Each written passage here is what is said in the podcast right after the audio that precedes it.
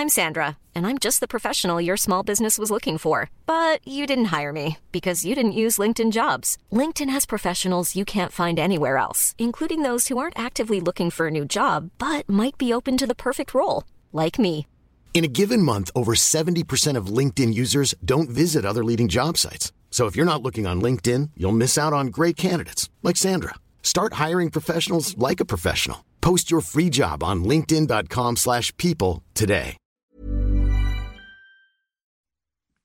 Coucou. Le 26 avril 2013, Jessica Eringa est comme chaque soir quasiment en train de travailler en tant que vendeuse caissière à la station-service du coin. Elle a pris ce petit boulot pour subvenir aux besoins de sa petite famille puisque depuis peu, elle est maman d'un jeune fils. Ce soir-là est assez classique. Jessica est seule dans la boutique, les heures passent et au beau milieu de la nuit, un client s'arrête. Mais surprise, alors qu'il veut régler en cash, Jessica n'est pas là. La jeune femme de 26 ans s'est comme volatilisée. À cette disparition vont venir s'ajouter un meurtre et une tentative d'enlèvement, puisqu'un homme rôde dans les alentours de la station-service. Bienvenue pour une nouvelle HVF.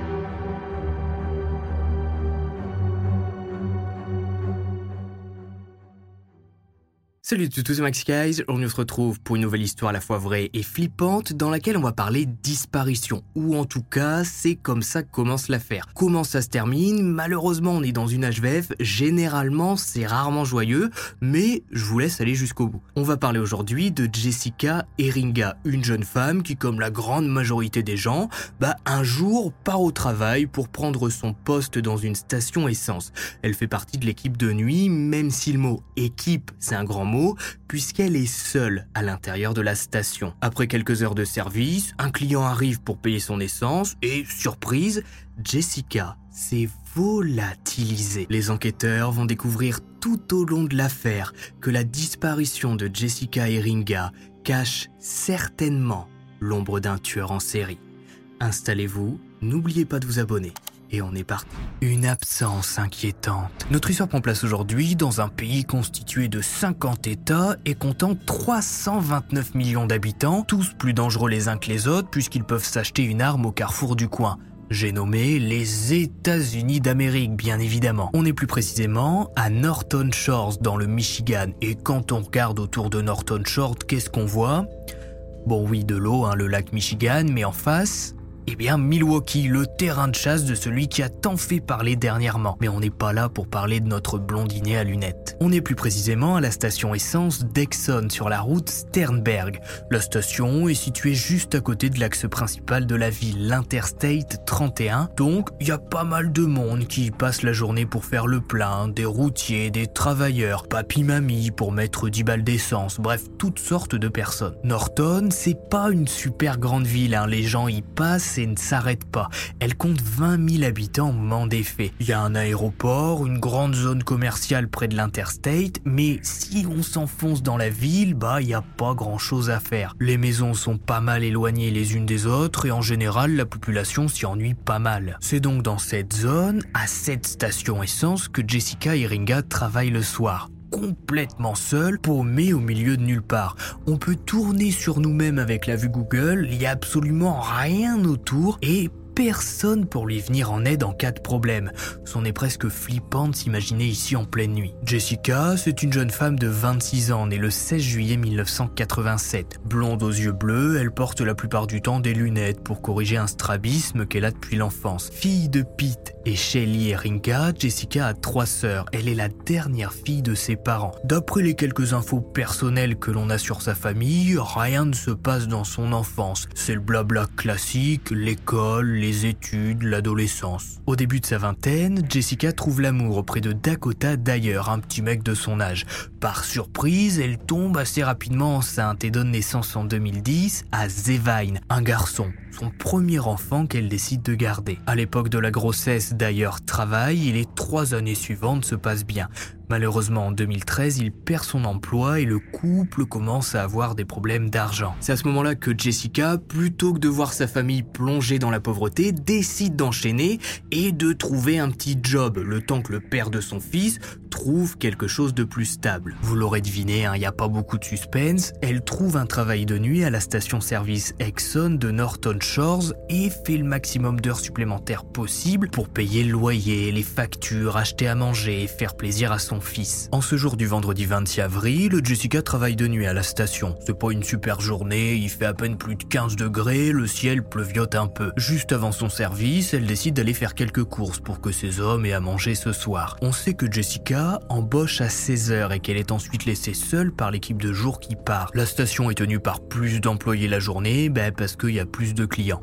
Voilà, pas besoin de chercher plus loin. Aux alentours de 18h, Jessica se retrouve donc seule à l'intérieur de la station essence. Et ça la dérange pas plus que ça parce qu'elle a sa petite routine. Elle ouvre la porte arrière de la boutique pour pouvoir prendre ses postes clopes tout en gardant un œil sur la station-service du coin. Et bon, ça permet aussi à certains de ses amis, quand ils passent dans le coin, de s'infiltrer dans l'arrière-boutique sans être vus pour passer un peu de temps avec Jessica et taper la discute quand il se passe pas grand-chose. Ce soir-là, quelques clients s'arrêtent mettre de l'essence et prendre des trucs à grignoter s'ils ont de la route. C'est l'un de ses clients, Craig Harpster, qui arrive à la station aux alentours de 23h10. Il se gare à une pompe, sort du véhicule et se rend à l'intérieur pour payer en cash son essence. Le souci, c'est que dans la boutique, Craig se retrouve seul personne n'est à la caisse.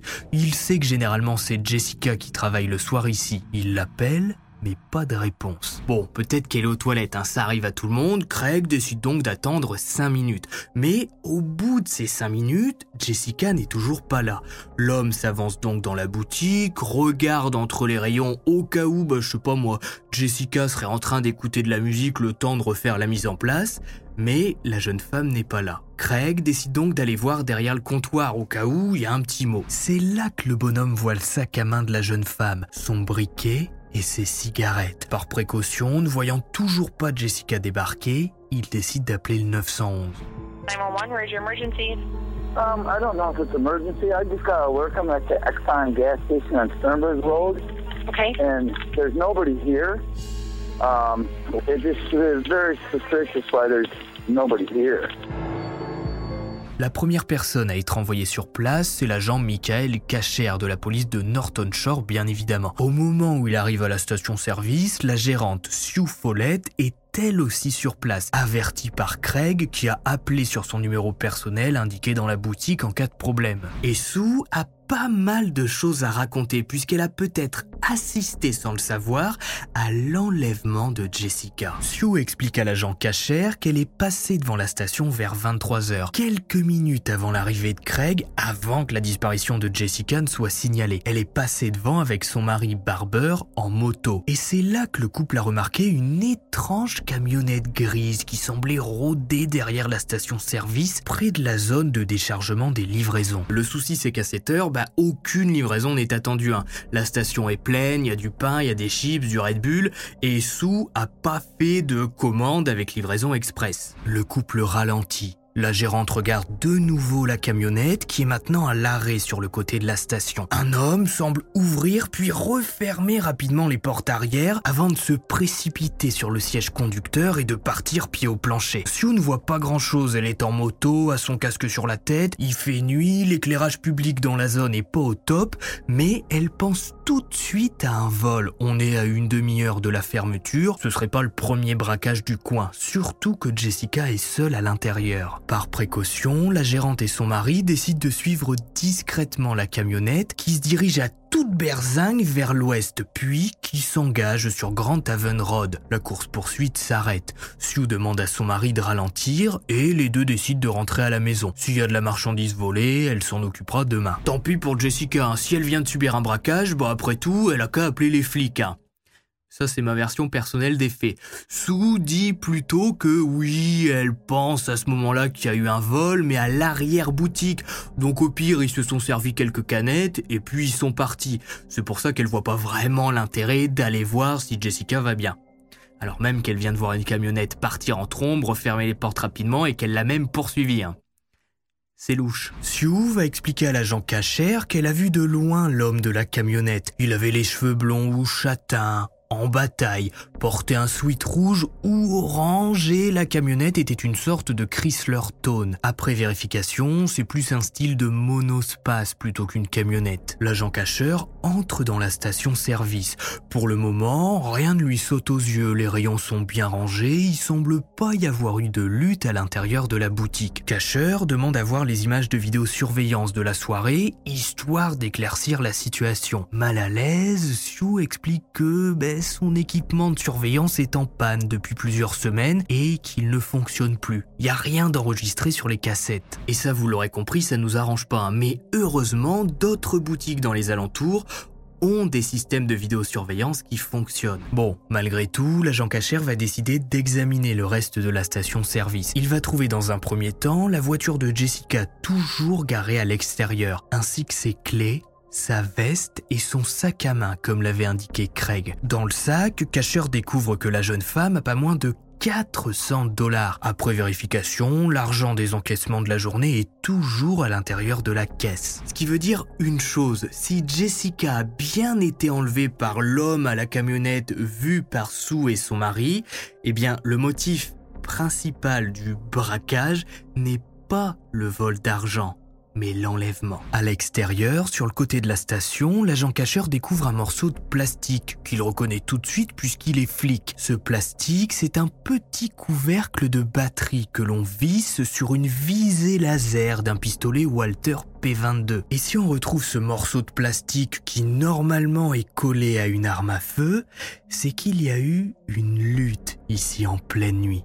En plus de ce bout de plastique, l'agent trouve deux piles de montres et une petite flaque de sang d'environ 5 cm sur 8 juste devant la porte arrière où Sue a aperçu le monospace Chrysler. Après analyse, ce sang est sans surprise celui de Jessica qui a dû se battre pour ne pas être jetée à l'arrière du véhicule. L'alerte est donnée et tout de suite les médias de Norton Shores, qui ont pas grand chose à se mettre sous la dent généralement, se ruent sur le lieu de l'enlèvement. Bien évidemment, la disparition de Jessica est immédiatement considérée comme un enlèvement. La première piste qui est suivie est celle du monospace gris vu au moment des faits par Sue, la gérante, qui passait dans le coin. Le petit ami de Jessica, d'ailleurs, reçoit la visite des premiers enquêteurs qui viennent d'abord lui annoncer bah, que sa compagne s'est fait enlever pendant son service par un type qui l'a foutu à l'arrière d'un monospace Bonjour l'ambiance. Mais les agents viennent aussi lui poser des questions pour savoir si Jessica avait des ennemis, puisque ce qui pose problème aux enquêteurs, ce sont les 400 dollars retrouvés dans son sac à main, qui pourraient faire croire que Jessica voulait par exemple acheter diverses substances après son service, ou bien devait de l'argent, puisque personne ne se balade comme ça avec 400 balles sur soi. Et eh bien d'ailleurs, va pas chercher à mentir. Il va expliquer que Jessica prenait depuis quelque temps apparemment de l'héroïne. Il avait découvert qu'elle avait un second téléphone avec lequel elle communiquait avec son dealer pour passer commande. D'ailleurs est tombé dessus, a pété un plomb, a cassé le téléphone et depuis quelques semaines Jessica semblait clean. Elle avait trouvé ce petit boulot à la station-service et même si le couple avait encore des disputes à propos de tout ça, ils étaient en bonne voie pour s'en sortir. Uh, just hoping she's okay and um, she'll come home. Et la déclaration de Dyer va pas vraiment rassurer les enquêteurs qui pensent tout de suite ben, que le motif de l'enlèvement de Jessica est simplement qu'elle doit sûrement de l'argent à son dealer et le type, pour lui mettre un coup de pression, a décidé de lui faire un peu peur en le foutant à l'arrière de son monospace. Est-ce qu'on est vraiment sur une affaire dans laquelle une ancienne camée doit de l'argent à son ancien dealer? Non, le scénario est bien plus complexe que ça. Un tas de suspects Le lendemain de l'enlèvement de Jessica, les médias, la famille et des bénévoles se mobilisent. Des affiches missing sont imprimées. Comme je le disais, il se passe pas grand chose à Norton Shores. Donc l'enlèvement d'une jeune femme de 26 ans qui travaillait seule à la station-service du coin, ça mobilise. La description du monospace et du suspect est diffusée. Les enquêteurs tentent de refaire le chemin qu'a emprunté le véhicule d'après Sue qui dit l'avoir suivi jusque la route Grand Haven. Et ça tombe bien, puisque sur cette route se trouve un restaurant, le Homestead Tavern, qui a filmé le véhicule à 23h03. Bon alors je prends une voix grave, mais en réalité les images ne nous aident pas beaucoup. Hein. C'est du 144p bien cracra. On voit pas ce qui se passe à l'intérieur du véhicule, mais au moins on sait que Sue n'a pas menti. Et surtout ben, que le véhicule dans lequel on suppose que Jessica a été enlevée s'est ensuite dirigé vers la ville. Un témoin va se manifester, Christian Van Antwerpen qui explique bah, qu'il est passé devant la station deux heures avant l'enlèvement et qu'il a vu l'homme de la camionnette parler à Jessica alors qu'elle était dehors en train de faire on ne sait quoi. Il dit Il m'a semblé que c'était juste un de ces relous qu'il a dragué parce que c'était une fille attirante. Mais il avait pas l'air effrayant. Je n'ai pas pensé sur le moment qu'il allait lui faire du mal. Il lui a dit Eh, t'es censé être à l'intérieur pour travailler. Ils avaient l'air de rigoler ensemble. Malheureusement, il n'a pas vu le visage de l'homme, mais Christian explique qu'il faisait un bon mètre 80, qu'il était blanc et de corpulence moyenne. Trois jours après la disparition de Jessica, un portrait robot du principal suspect, basé sur les descriptions de Sue, Barber Christian est publié et affiché un peu partout en ville et dans les zones commerciales. Bon, vu le dessin, je vous avoue qu'officieusement, les enquêteurs s'attendent pas à grand chose. Et pourtant, couplé à la description du véhicule, eh bien, un certain Jeffrey Willis va être dénoncé par ses voisins comme étant possiblement l'homme des affiches qui conduisait le monospace. Et ça se tient puisque le garçon a un Dodge Caravan gris qui ressemble à un véhicule de marque Chrysler, sous a pu confondre. Interrogé cordialement, Jeffrey explique qu'il était avec sa femme le soir de la disparition de Jessica. Il accepte même que les enquêteurs jettent un petit coup d'œil à son monospace. Et surprise, personne n'est séquestré à l'intérieur. À ce moment-là, les agents ont une grosse liste de personnes à interroger, donc Jeffrey passe rapidement à la trappe. Non mais écoutez, si Jeffrey est innocenté après qu'on ait jeté un coup d'œil rapide à l'intérieur de son véhicule et sans même avoir interrogé sa femme avec qui il était soi-disant au moment de l'enlèvement de Jessica, bah on continue. Hein. Après avoir plus ou moins innocenté tous les suspects, hein, ça va vite vu la méthode utilisée et répondu aux centaines d'appels provenant de personnes pensant pouvoir aider l'enquête, bah les enquêteurs vont essayer de se recentrer sur la vie de Jessica et sur ce qu'il s'est passé le soir de son enlèvement tout d'abord, d'ailleurs, qui dès les premiers jours de l'enquête a forcément été suspecté. Il est le compagnon de Jessica, le couple allait mal depuis quelque temps, l'histoire est vieille comme le monde. Sauf que d'ailleurs, il a pas de véhicule et il a passé toute la soirée avec son fils de 3 ans. Son portable est analysé, les résultats reviennent et l'homme est bien géolocalisé chez lui au moment de la disparition de sa compagne. En fouillant dans la vie de Jessica, les enquêteurs vont découvrir qu'elle avait un amant, un homme de 37 nommé Jess Hammerman, plombier de profession qui était client régulier de la station. Voilà, son couple battait de l'aile, elle s'est laissée porter par une petite aventure extra-conjugale, sauf que Jess s'est un peu trop monté la tête et qu'il était sur le point de divorcer pour se mettre officiellement avec Jessica avant que la jeune femme ne lui annonce qu'elle voulait rester avec d'ailleurs et que tout ça n'était qu'une erreur. Le soir de sa disparition, Jessica s'est engueulée avec Jess qui est venu à la station pour essayer de la convaincre. Il était 22h30 d'après lui, ensuite il est reparti. Oui, oui, oui, il est reparti. Et l'alibi dans tout ça Eh bien Jess, ce fameux alibi, il l'a au moment de l'enlèvement qui se situe donc entre 22h et 23h, il était au téléphone avec sa femme la vraie, hein, celle avec qui il est marié. Les relevés téléphoniques vont corroborer l'information et Jess va être écartée de la liste des suspects. Sa femme demandera d'ailleurs le divorce après avoir appris pour sa relation avec Jessica Iringa, puisque la pauvre qui a rien demandé à personne sera elle aussi interrogée. Forcément, la thèse du complot va être explorée. Mais alors, si d'ailleurs n'y est pour rien, si l'amant de Jessica n'y est pour rien, qui reste suspect dans tout ça? Sous bizarrement, le soir de l'enlèvement de Jessica, poursuit le monospace mais ne note pas la plaque d'immatriculation. et ne donne pas l'alerte. Je veux dire, ok, on n'est pas dans un film d'action, mais noter la plaque d'immatriculation d'une camionnette que t'es en train de suivre parce que tu soupçonnes le conducteur de t'avoir volé de la marchandise, ça paraît logique pas pour sous apparemment. Mais de toute façon, les enquêteurs ne trouveront rien du côté de la gérante et de son mari. La mère de Jessica va bien tenter de faire rebondir l'enquête en apportant le journal intime de sa fille, qu'elle s'est permise de lire depuis sa disparition et dans lequel on apprend que d'ailleurs pouvait se montrer violent envers elle, que ce soit psychologiquement avec des mots et du harcèlement, ou physiquement quand les disputes allaient trop loin. Mais on sait de toute façon que le couple allait mal au moment de la disparition de Jessica. Et tout ce climat, toute cette tension va se répercuter sur Zevine, le garçon de Jessica, dont d'ailleurs va bien évidemment demander la garde, alors même que la mère et la sœur de Jessica veulent garder l'enfant auprès d'eux. Mais on n'est pas là pour parler de la bataille judiciaire pour la garde du gamin entre Mamie et Ringa, et d'ailleurs, hein, parce que pendant qu'on blablate, un corps s'apprête à être découvert et une nouvelle femme va rejoindre la liste des disparus. Ce sont deux noms qui vont venir s'ajouter au dossier Jessica et Ringa. Deux nouvelles disparues. Le 29 juin 2014, plus d'un an après la disparition de Jessica, les enquêteurs n'ont toujours aucune piste et l'enlèvement risque à tout moment d'être classé sans suite, rangé au fond d'un tiroir avec les autres cold cases. C'était sans compter une nouvelle affaire de disparition résolue malheureusement beaucoup plus rapidement que celle de Jessica. Burroughs Furniture is built for the way you live. From ensuring easy assembly and disassembly to honoring highly requested new colors for their award-winning seating, they always have their customers in mind. Their modular seating is made out of durable materials to last and grow with you. And with Burrow, you always get fast, free shipping. Get up to 60% off during Burrow's Memorial Day sale at burrow.com slash ACAST. That's burrow.com slash ACAST. burrow.com slash ACAST.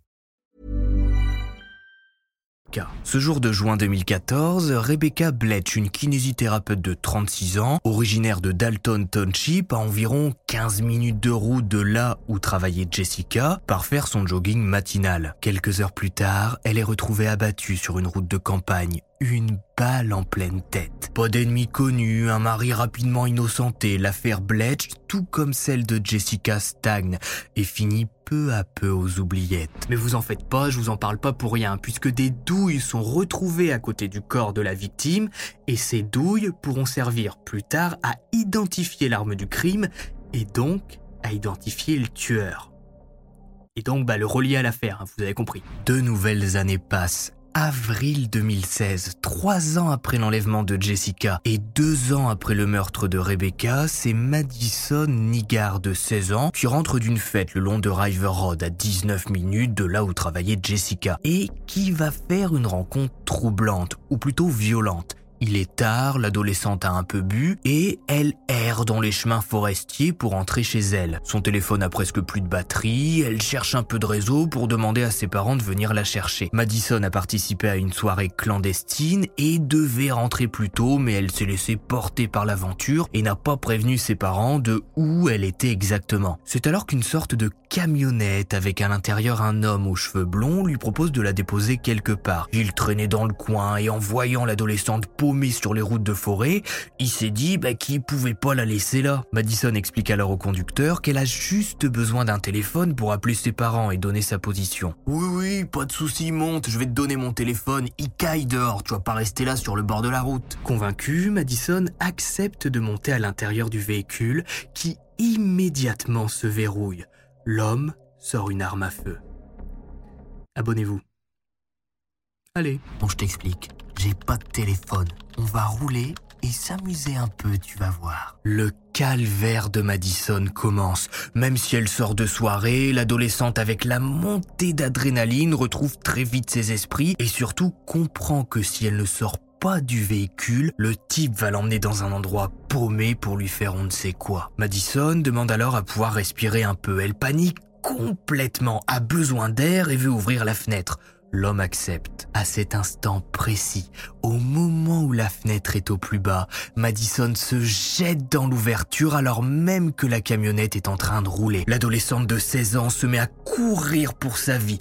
Par chance, elle s'enfuit dans une zone habitée. Il y a quelques maisons qu'elle arrive à rejoindre en hurlant qu'un homme armé vient de tenter de l'enlever. Informés des faits, les enquêteurs du coin vont patrouiller dans la zone et installer un écriteau le lendemain sur River Road demandant aux gens de signaler toute camionnette grise qu'ils verraient. Grâce à la description faite par Madison et surtout avec l'aide d'une caméra de surveillance qui a filmé le véhicule traînant dans la zone en pleine journée, les enquêteurs vont identifier 31 propriétaires de camionnettes monospace qui pourraient correspondre à celles vues sur les images. Ces 31 personnes sont convoquées une à une et prises en photo. On montre les clichés à Madison qui désigne un homme comme étant celui qui a tenté de l'enlever. Jeffrey Willis. C'est bizarre parce que son nom me dit quelque chose, comme s'il avait déjà été dénoncé par ses voisins, suspecté par les enquêteurs, mais que personne n'avait vraiment pris la peine de fouiller son domicile et son véhicule. Jeffrey Willis, c'est un homme de 46 ans, marié, qui a travaillé comme gardien dans des écoles publiques avant d'avoir un poste dans une société qui fabrique des chaises de bureau, toujours dans le coin de Norton Shores. Bref, une vie de boulot dodo classique qui aujourd'hui ne fait plus rêver nos générations qui ont soif d'aventure et ne veulent plus attendre la retraite pour vivre. Mais bref, Jeffrey est donc identifié par Madison comme étant l'homme qui a tenté de l'enlever. Et cette fois, merci Seigneur, les enquêteurs qui se rendent à son domicile organise une perquisition. Même si Jeffrey se dit bien sûr surpris de tout ça, on retrouve chez lui un pistolet Walter P22 volé, dont le couvercle de batterie de viseur laser retrouvé au moment de l'enlèvement de Jessica ben, s'emboîte parfaitement. Le pistolet a été déclaré volé par un collègue de Jeffrey qui travaille lui aussi chez Herman Miller. En fouillant le monospace de Jeffrey cette fois-ci avec les yeux grands ouverts, les enquêteurs découvrent ce qui ressemble typiquement à un kit de viol. Un sac avec un intérieur menotte, jouets pour adultes, Viagra, aiguilles, des magazines et cassettes montrant des films violents envers les femmes. Et Jeffrey ne va pas seulement être accusé de tentative d'enlèvement sur la personne de Madison Nigard, mais également de meurtre, puisque les douilles retrouvées sur la scène de crime de Rebecca Bletch, abattue d'une balle dans la tête, correspondent au calibre du pistolet Walter P22. Mais Pire encore, l'ADN de Rebecca est retrouvé sur le kit de Jeffrey et plus particulièrement sur ses gants et un vibromasseur. Même si Rebecca a été abattue au milieu de la route, elle a dû se débattre, refuser que Jeffrey ne l'embarque dans son monospace. Elle a été abattue et Jeffrey a profité rapidement d'elle avant de prendre la fuite. Notre Jeffrey Willis est donc relié à trois affaires. Jessica, avec le cache du viseur laser, Rebecca avec les douilles retrouvées sur place et l'ADN de la victime, et Madison qui l'identifie comme étant son ravisseur. Onze jours après la tentative d'enlèvement, Jeffrey est désigné comme suspect numéro 1 dans l'enlèvement de Jessica Eringa, qui est désormais traité comme un homicide. Et bien évidemment que les enquêteurs vont se concentrer sur l'alibi qu'a donné Jeffrey lors de son premier interrogatoire ou lors de la première visite des enquêteurs chez lui, en disant qu'il a apparemment passé la soirée avec sa femme. La nuit de l'enlèvement. Le 26 avril, la nuit où Jessica a disparu, on sait que Jeffrey participe en réalité à une partie de cartes entre mecs dans un commerce proche de la station-service. Il se rend à cette partie de cartes à bord de son monospace, le même qui est filmé ensuite par une caméra de surveillance en train de prendre la fuite. Jeffrey connaissait Jessica puisqu'il se rendait régulièrement à la station. Il venait d'hériter d'une propriété délabrée à 10 minutes de là suite au décès de son grand-père. Son véhicule est vu par des témoins garé devant cette propriété à l'abandon vers 23h23, soit 10-20 minutes après que Sue ait poursuivi ce qu'elle pensait être le voleur. À l'intérieur de la bâtisse, soigneusement fermée par un cadenas, les enquêteurs vont découvrir de l'eau de javel et divers produits de nettoyage, mais pas de corps. Lorsque Jeffrey retourne au travail le lendemain de la disparition, il a pas mal de petites égratignures sur le visage et les bras, mais ses collègues ne lui posent pas de questions. À partir de tous ces éléments que les enquêteurs auraient pu trouver seulement quelques jours après la disparition de Jessica, un scénario se crée. Jeffrey est un pervers qui observait Jessica depuis un certain temps. Le soir de son enlèvement, il s'arme et prépare son kit. Il se gare à l'arrière de la station essence, entre par la porte ouverte et braque la jeune femme de 26 ans avec son arme. Il l'emmène près du monospace, mais Jessica ne compte pas se laisser enlever si facilement. Elle pense à son gamin de 3 ans à peine. Une dispute éclate. Elle reçoit alors un violent coup sur la tête et c'est là que le cache de la batterie du viseur laser tombe. C'est aussi à ce moment-là que Jessica perd un peu de sang. Ensuite, Jeffrey emmène sa captive dans la maison abandonnée dont il a hérité sans savoir que Sue, la gérante, a vu toute la scène. Brenda, une cliente régulière de la station-service, va apporter son témoignage en disant que le soir précédant la disparition de Jessica, elle lui a dit de ne pas rester seule aussi tard la nuit. C'est pas des horaires pour une jeune fille. Jeffrey était là, en train de payer. Il a alors répondu Oh, vous en faites pas, elle est surveillée par ses clients. Jessica semblait mal à l'aise en sa présence et par précaution, Brenda est restée sur le parking en attendant qu'elle ferme la station et reparte. Le lendemain, Jessica était enlevée. Mais alors, où est Jessica? Ou plutôt son corps, puisqu'à ce moment-là, ben, l'enquête sur la disparition de Jessica s'est transformée en un homicide potentiel. Je veux dire, on retrouve pas Jessica séquestrée dans la maison abandonnée de Jeffrey, donc à partir de là, tout le monde sait que la jeune femme a sans doute été tuée par son ravisseur. Pour en apprendre plus, il faut regarder dans l'ordinateur de Jeffrey. L'homme a créé plusieurs dossiers. L'un se nomme JLH, qui sont les initiales de Jessica, Lynn et Ringa. À l'intérieur, on trouve des photos de Jessica diffusées pendant sa disparition et des articles de presse. Sur un document se trouve un chiffre 4, 27, 13 date du lendemain de la disparition de Jessica et possiblement, selon les enquêteurs, la date de sa mort. L'autre dossier est appelé RSB, Rebecca Sue Bletch. Dans ces deux dossiers, on retrouve des photos, des enregistrements, des films montrant des enlèvements, des séquestrations, des agressions, mais aussi des vidéos amateurs filmées par Jeffrey dans lesquelles on voit des jeunes femmes se baigner dans leur piscine ou en train de se déshabiller. Malgré la montagne de preuves, Jeffrey Willis va pas perdre son sang-froid et expliquer que la camionnette ou le monospace vu sur les vidéos de surveillance, bah c'est pas forcément la sienne puisque personne n'a relevé la plaque d'immatriculation. Comment les enquêteurs peuvent être sûrs que le véhicule filmé, par exemple au moment de l'enlèvement de Jessica, est le sien? Et puis, ok, les douilles retrouvées sur la scène de crime de Rebecca correspondent à l'arme retrouvée chez lui. Ça veut pas dire que c'est lui qui l'a tué. Ok, Madison le reconnaît sur une photo comme étant l'homme qui a tenté de l'enlever. Mais bah, elle avait bu? C'est peut-être euh, peut-être pas lui qui était à l'intérieur du véhicule acquitté, monsieur le juge. Sauf qu'en juin, deux mois après son arrestation, bah, l'un de ses cousins, Kevin Bloom, va se rendre de lui-même pour déclarer qu'il n'en peut plus tout ça. Que Jeffrey l'a appelé le lendemain de la disparition de Jessica pour lui donner rendez-vous dans la maison abandonnée. À l'intérieur, Jeffrey lui a expliqué qu'il avait fait une connerie et l'a emmené au sous-sol. Jessica et Ringa étaient là. Elle semblait avoir été battue et était nue. Il y avait à côté d'elle tout un tas d'objets pervers que Jeffrey avait certainement utilisés sur elle. Jeffrey a alors demandé à Kevin de l'aider à se débarrasser de Jessica qui était à ce moment-là à moitié inconsciente. Kevin a accepté, ne sachant pas trop quoi faire. Les deux hommes ont mis Jessica à l'arrière du véhicule et ont conduit jusque Sheridan Ron. Là, dans un chemin désert, Jeffrey avait déjà creusé un trou. Jessica a été déposée dedans, puis enterrée vivante. Kevin va mener les enquêteurs à cet endroit, mais les recherches ne donneront rien. Alors après, comme toujours, faut rester prudent quand je dis que les recherches n'ont rien donné.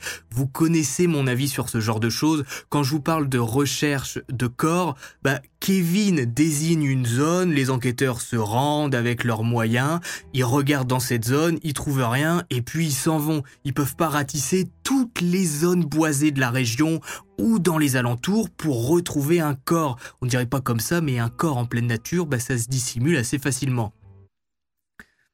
C'est la science hein, qui le dit. Et de toute façon, les enquêteurs n'ont pas du temps et des moyens en illimité. Donc voilà, ils font leurs recherches, ils trouvent rien et ils s'en vont. En novembre 2017, Jeffrey Willis a été reconnu coupable du meurtre de Jessica Iringa, coupable du meurtre de Rebecca Bletch est coupable de la tentative d'enlèvement sur Madison Nigard. Il est condamné à une peine de prison à vie sans possibilité de libération conditionnelle. Kevin Bloom a passé deux ans en détention en attendant son procès qui s'est tenu en janvier 2018 et pendant lequel il a été condamné à 5 ans de prison avec sursis. Il est donc ressorti libre du tribunal. Lors du délibéré, la famille de Rebecca était là, avec des t-shirts et des stickers disant ⁇ Ton silence tue ⁇ puisque si Kevin avait dénoncé Jeffrey dès qu'il a vu Jessica nue dans son sous-sol, jamais Rebecca n'aurait perdu la vie.